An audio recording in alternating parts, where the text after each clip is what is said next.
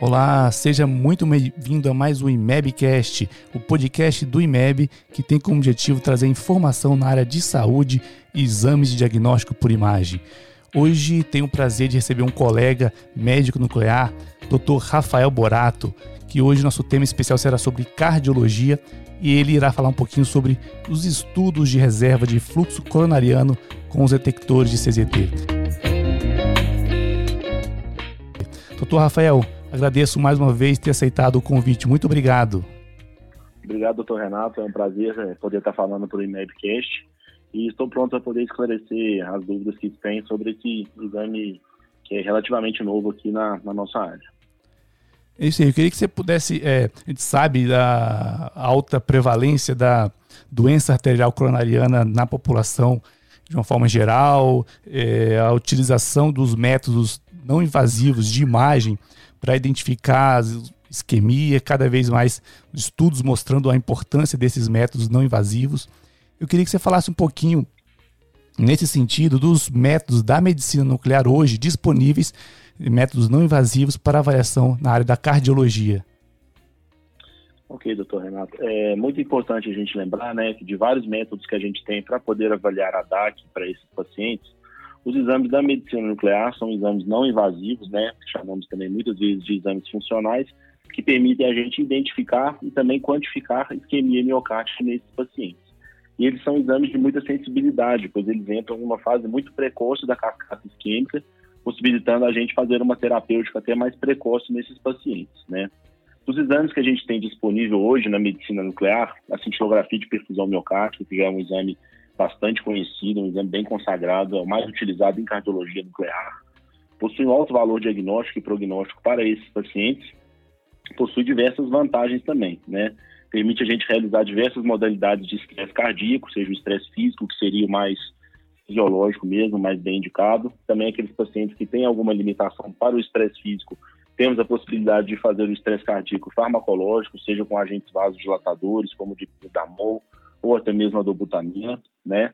E hoje também nós temos vários detectores mais modernos de estudo dedicado cardíaco, como as máquinas é, com detectores CZT, que permitem a gente fazer aquisições com melhor qualidade de imagem, com menor dose de radiação para o paciente também, menores tempos de aquisição, gerando mais conforto para o paciente. Apesar de ser um exame com alto valor prognóstico, com alta acurácia, ele avalia a extração relativa do radiofármaco pelas paredes. Né? Então, é, quando a gente detecta algum defeito de perfusão no exame de cintilografia de perfusão miocárdica, é sempre em relação à área com maior captação do traçador. Né? Então, quando a gente pensa naqueles pacientes que, pacientes que possam ter uma redução global de fluxo, sejam pacientes por lesão de tronco ou pacientes com doença multiarterial, né? no estresse a gente pode ter uma, uma DAC um pouco subestimada, pois a gente não consegue avaliar tão bem a diminuição de captação no estresse. Né? Pacientes também com doença microvascular, com aterosclerose difusa. Então, eu acho que para alguns pacientes a gente ainda tem é, achados falso negativo na cintilografia miocárdica. É uma parcela muito pequena, continua sendo um exame com alta acurácia, mas a gente sempre lembrar nesses pacientes que possam ser doença importante, né, em mais de uma artéria coronária, pacientes que podem ser suspeitas para doença microvascular difusa, lembrar que a gente tem a limitação do, do nosso estudo, né. É, também existem os estudos de PET cardíaco, que são considerados hoje é, um dos melhores exames não invasivos para poder avaliar isquemia miocárdica, né? Além das mesmas vantagens que a gente tem da cintilografia de perfusão miocárdica convencional, que a gente consegue avaliar essa perfusão relativa, a gente consegue fazer uma estimação da função ventricular com o método do gated, né? A gente também pode avaliar o fluxo sanguíneo miocárdico, né? O que seria o fluxo sanguíneo miocárdico?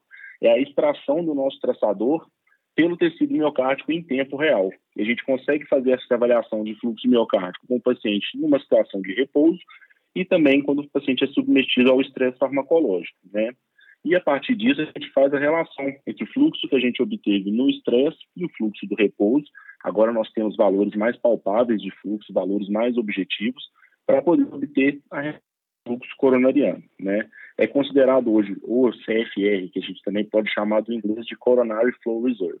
Então a gente às vezes vai se referir muito a CFR falando sobre reserva de fluxo coronariano. O PET é considerado hoje um exame tão ouro para avaliação não invasiva da reserva de fluxo coronariano, só que temos algumas limitações no Brasil. é, o alto custo dos traçadores perfusionais cardíacos aqui, então isso impossibilita a gente de ter isso em, em grande escala, fazendo para vários pacientes, e também uma menor disponibilidade de PET é, em outras regiões mais para o interior do país. Então, a gente esbarra hoje, apesar de a gente ter um exame que é considerado padrão ouro, que é o PET, a gente esbarra hoje na disponibilidade dos radiofármacos. Certo. Entendi. Você até comentou da parte da doença multiarterial. Se pudesse comentar, falar um pouquinho das, nesse cenário das diversas modalidades da medicina nuclear, dos métodos não invasivos para avaliação da doença arterial coronariana, em especial uh, o estudo de reserva de fluxo coronariano. Se pudesse falar quais são hoje as, as principais indicações, quando eh, esse método eh, pode ser útil, quais são as vantagens do, do exame, os grandes diferenciais hoje no cenário da cardiologia de imagem não diagnóstica? Ok, perfeito. É, a gente tem várias indicações hoje para poder fazer estudo de reserva de fluxo coronariano. Indicações muito parecidas com as indicações clínicas que a gente já conhecidamente sabe sobre a cintilografia de perfusão miocárdica, né? Pacientes que às vezes a gente não tem histórico de DAC conhecida, mas possa ter alguns sintomas suspeitos para isquemia miocárdica, a gente acrescenta uma sensibilidade maior ao estudo, ao fazer o protocolo de reserva de fluxo coronariano, né? Pacientes que às vezes já têm uma DAC conhecida, que já foi revascularizado, algum paciente que possa ter uma, uma doença um pouco mais, mais grave, que necessita de uma melhor avaliação fisiológica. Pacientes que estão com suspeita de doença multiarterial, ou seja, obstruções importantes em dois ou mais territórios coronarianos, é, que irrigam o ventrículo esquerdo, ou pacientes que já têm uma DAC multiarterial conhecida, e pacientes também com avaliação de possível doença microvascular. Né? Nesses dois últimos pacientes que eu, que eu acabei dizendo, nesses especificamente, a avaliação do protocolo de reserva de fluxo coronariano, a gente tem ganhos significativos em relação ao estudo de cintilografia de perfusão miocárdica convencional, que é o que a gente já está habituado a fazer. Certo. Entendi. Se pudesse, assim, nesse sentido de, principalmente nessas indicações que você comentou, é, a relação entre a reserva de fluxo coronariano e o FFR, reserva de fluxo fracionado, se pudesse comentar um pouquinho, que às vezes algumas pessoas têm é, dúvida, questionamento realmente nesse sentido. Ah, não, perfeito. Né? Então, quando a gente fala de reserva de fluxo coronariano, ou alguns estudos também falam como reserva de fluxo miocárdico, né? A gente está avaliando o fluxo sanguíneo miocárdico nas etapas de repouso de estresse, né? E esse fluxo sanguíneo miocárdico ele é determinado por vários fatores. A gente sabe que o sangue chega ao miocárdio pelas artérias coronárias, né? Através das artérias epicárdicas, que depois se ramificam nas pré-arteríolas e as arteríolas também. Lembrando que as artérias epicárdicas, né, principalmente as artérias coronárias direita e esquerda, que passam pela superfície cardíaca, artérias maiores de baixa resistência vascular, que a gente consegue visualizar bem nos estudos angiográficos que temos disponíveis hoje, seja através de um cateterismo, seja através de uma angiotomografia com contraste, e os ramos distais da microcirculação, né? São artérias com diâmetro menor que 500 micrômetros, são os maiores determinantes da resistência vascular, normalmente não são vistas em exames de imagem convencionais. Então, quando a gente fala de reserva de fluxo coronariano ou reserva de fluxo miocárdico, a gente avalia uma repercussão global do fluxo miocárdico influenciado tanto pelas grandes artérias, que a gente consegue visualizar nos exames convencionais, como também pelas artérias da microcirculação, que não são vistas em exames convencionais. Né? Quando a gente já utiliza o termo do FFR, da reserva de fluxo fracionado, esse é um procedimento invasivo que ele é feito com o paciente cateterizado, em que é medida a pressão em, em alguma determinada artéria cardíaca após uma obstrução que o paciente possa apresentar após alguma estenose, e essa também é, é feita uma medida de pressão também antes dessa obstrução e é feita uma relação. E qual seria a importância do FFR? Avaliar a repercussão funcional daquela obstrução em si. Né? Então, é, quando a gente avalia o FFR, a gente está avaliando uma determinada lesão, uma lesão que a gente consegue ver em uma artéria epicárdica, uma artéria maior. Já quando a gente faz a avaliação da reserva de fluxo coronariano, a gente consegue ter um, um panorama mais geral, não só as obstruções importantes podem causar uma redução do fluxo, é, do fluxo biocárdico, né, ou da, da reserva de fluxo coronariano, como também doença de microcirculação pode ocasionar, né. Então, quando a gente faz a avaliação conjunta dos dois métodos, quando possível, se a gente tem algum paciente com a reserva de fluxo coronariano reduzida, seja ela de forma global para o ventrículo esquerdo, ou seja ela reduzida para um determinado, determinado território arterial, seria muito interessante a gente ter um estudo de FFR associado, ou então pelo menos algum outro estudo angiográfico que a gente possa avaliar a gravidade das lesões epicárdicas, para a gente tentar definir um pouco o perfil desse paciente. Será que é aquela obstrução coronariana que ele tem, que está causando aquele defeito de, de fluxo miocárdico, será que ele possa, ele pode ter algum defeito de microcirculação associada? Então são dois conceitos que avaliam repercussão funcional, que avaliam, vamos dizer assim, isquemia miocárdica, que quando avaliados em conjunto a gente consegue definir bem o perfil desses pacientes. Entendi a importância de realmente correlacionar todas as informações para que a gente po possa chegar num resultado mais preciso e fidedigno, né? Se pudesse falar um pouquinho, doutor Rafael, assim, como é feito é, o exame mesmo do estudo de reserva de fluxo coronariano, ou se tem algum preparo específico, o exame é demorado. Então, se pudesse falar como que é feito o exame em si, mesmo de reserva de fluxo coronariano da, da medicina nuclear com detectores aí de CZT. Ok, perfeito, né? Porque como eu já havia falado aqui no começo da nossa conversa, esse estudo da reserva de fluxo coronariano já é muito bem estabelecido com os estudos de PET, né, do PET cardíaco, mas como a gente não tem os traçadores perfusionais acessíveis aqui no nosso país, infelizmente, a gente ficava um pouco na mão em relação a esse assunto, né? Mas com o desenvolvimento das novas câmaras SPECT, as novas câmaras que nós temos para fazer dedicadas ao estudo cardíaco, como essas com detector CZT, a gente teve melhorias na técnica. Então a gente consegue ter uma imagem com a melhor qualidade, é, o detector não gira em torno do paciente ao fazer a aquisição, então, é, alguns estudiosos é, conseguiram tentar adaptar o conhecimento já adquirido com o PET para as técnicas SPECT, né, com o desenvolvimento desses detectores de SPECT-CT.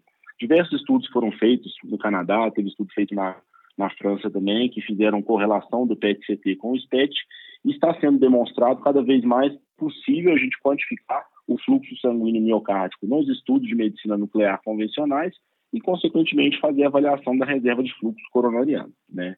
E agora, em relação como que esse estudo é feito. É um estudo muito semelhante à cintilografia de perfusão miocárdica convencional que nós temos conhecidos. O radiotraçador que a gente utiliza para fazer o exame é exatamente o mesmo que a gente utiliza na cintilografia de perfusão miocárdica.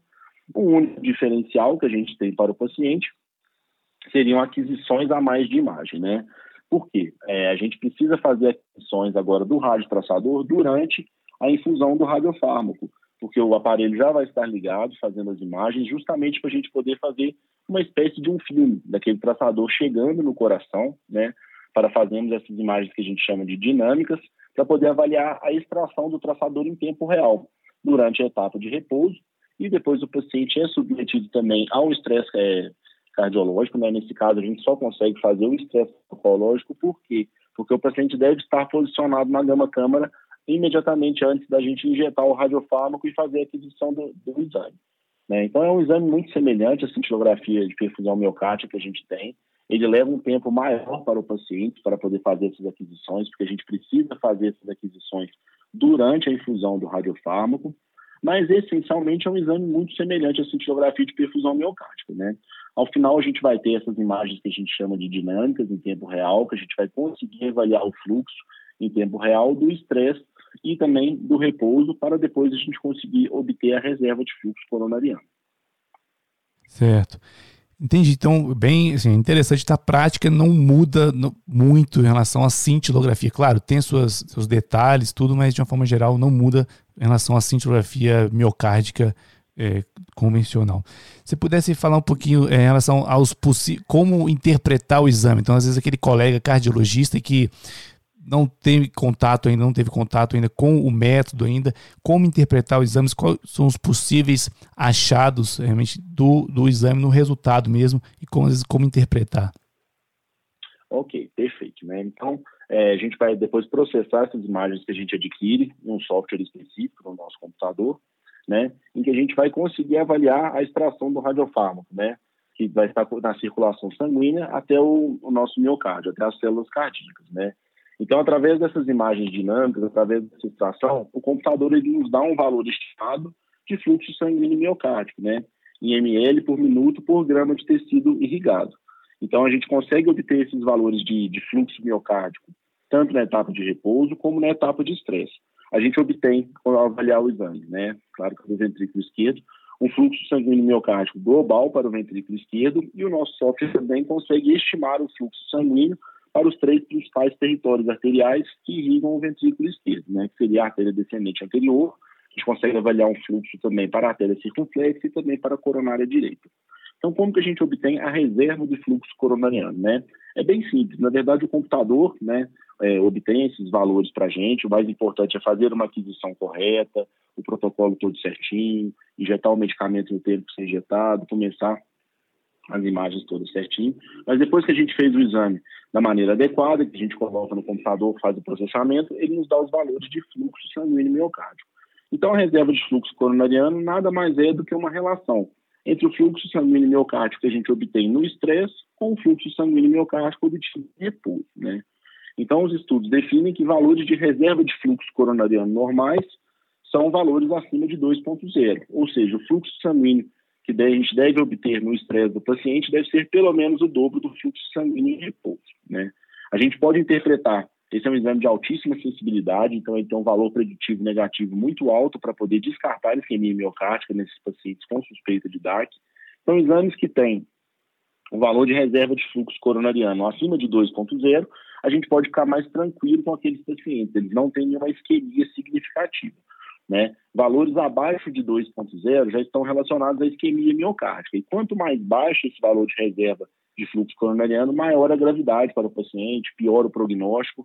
Então, não só o fato da gente identificar uma reserva baixa, quanto mais baixa essa reserva de fluxo coronariano, mais grave é esse nosso esse nosso paciente, né? Ele tem mais risco de desenvolver eventos cardíacos, ele tem o maior risco de mortalidade, principalmente se esse valor de reserva de fluxo coronariano for abaixo de 1,5, né?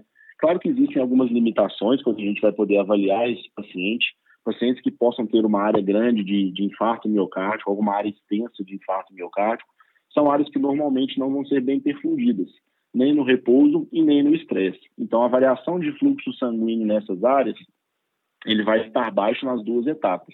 Quando a gente coloca na fórmula para obter reserva de fluxo coronariano, né, então a gente vai ter essencialmente valores baixos. Isso não quer dizer que o paciente vá ter uma isquemia miocárdica.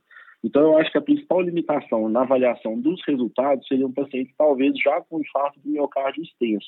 Para aquele território é, irrigado, ele tem um infarto extenso, então a gente tem uma limitação na avaliação de reserva de fluxo. Se a gente tiver um resultado normal, excelente, a gente fica mais tranquilo para não ter isquemia. Mas caso o paciente tenha um valor mais baixo nesse território, é importante a gente correlacionar com outros dados. Avaliar o eletrocardiograma do paciente, se ele apresentou algum sintoma importante durante o teste de esforço, avaliar a função ventricular, seja pelo método de, de gated SPECT, que a gente tem na, na cintilografia também, ou com outros métodos, para a gente poder tentar definir melhor qual que é o risco daquele paciente ter isquemia. Algumas outras limitações que a gente tem para poder fazer esse exame seria talvez o, o tamanho do paciente. Infelizmente, é, nosso aparelho ele não, ele não é muito grande, o aparelho de, de detector CZT. Então, paciente talvez com mais de 130, 140 quilos, a gente possa ter um pouco de dificuldade de posicionar esse paciente no aparelho. A gente sabe que é muito importante o posicionamento para ser um exame adequado. Né? E a outra contraindicação também, a outra limitação desse, desse exame seriam pacientes que têm contraindicação ao estresse farmacológico com vasodilatador. Então, nesses pacientes, como a gente ainda não tem na literatura nenhum outro método de estresse consolidado para fazer a reserva de fluxo coronariano, infelizmente, nesses pacientes que não podem fazer o estresse farmacológico com o dipiridamol, é, consequentemente, também não podemos fazer a avaliação da reserva de fluxo coronariano deles, pois, por enquanto, é a única modalidade de estresse que nós temos disponível para esse método. Entendi. Você até comentou inicialmente das, das principais indicações do método. Hoje, para o cardiologista, assim, como ele deve solicitar esse exame, exame que aquele paciente que entra nesse perfil das principais indicações que vai trazer informações relevantes para ele. Então, como é que o médico cardiologista deve solicitar esse exame? Se o, o plano de saúde ele consegue é, cobrir esse exame? Então, se pudesse falar um pouquinho como solicitar esse exame, doutor Rafael. Ah, sim. Perfeito. É, então, esse exame, como ele é um exame muito novo, ele ainda não está no rol da ANS para a gente poder fazer solicitação, a gente ainda não tem uma forma, uma maneira formal de solicitar esse exame, né? É um exame que envolve um pouquinho de uma logística um pouco mais difícil, porque a gente precisa do cardiologista na sala realizando o estresse farmacológico, o paciente deve estar monitorizado, é, o médico nuclear acompanha o tempo inteiro o exame também, né, durante a realização, Então, é um exame que a gente precisa de fazer um agendamento prévio com o paciente. Às vezes, o cardiologista já está ciente disso, que o paciente vai levar o pedido médico para a gente, a gente vai entrar em contato com o paciente, tentar discutir um dia melhor para a gente poder realizar. Então, isso é muito importante, né?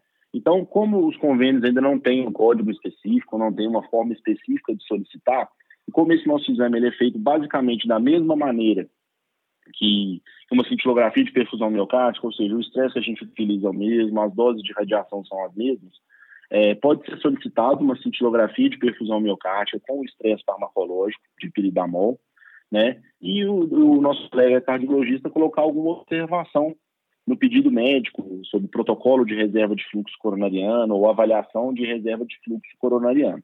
Isso é importante para a gente poder triar melhor esse paciente durante a marcação de exames, entrar em contato com o paciente para agendar é, uma melhor data para poder fazer, e até se possível também a gente entrar em contato com o cardiologista para a gente poder ter um contato mais próximo mesmo, discutir a indicação do exame, discutir os resultados diretos com o médico solicitante. É, com certeza, acho que é, é, importante esse canal de comunicação estar mais próximo, nós médicos nucleares, com o cardiologista, justamente quanto mais informações tivermos, melhor a gente consegue, consegue realmente trazer mais informações ali no laudo. Mas é isso, doutor Rafael Burato, agradeço mais uma vez as explicações, obrigado, esse Renato. grande método aí é, da medicina nuclear. Muito obrigado. Muito obrigado. Eu que agradeço a oportunidade de poder estar participando aqui. É isso aí. Você que ainda não acompanha, divulgue nosso IMEBcast, conteúdo trazendo informações na área de saúde, diagnóstico por imagem nas diferentes plataformas aí. Um grande abraço e até a próxima.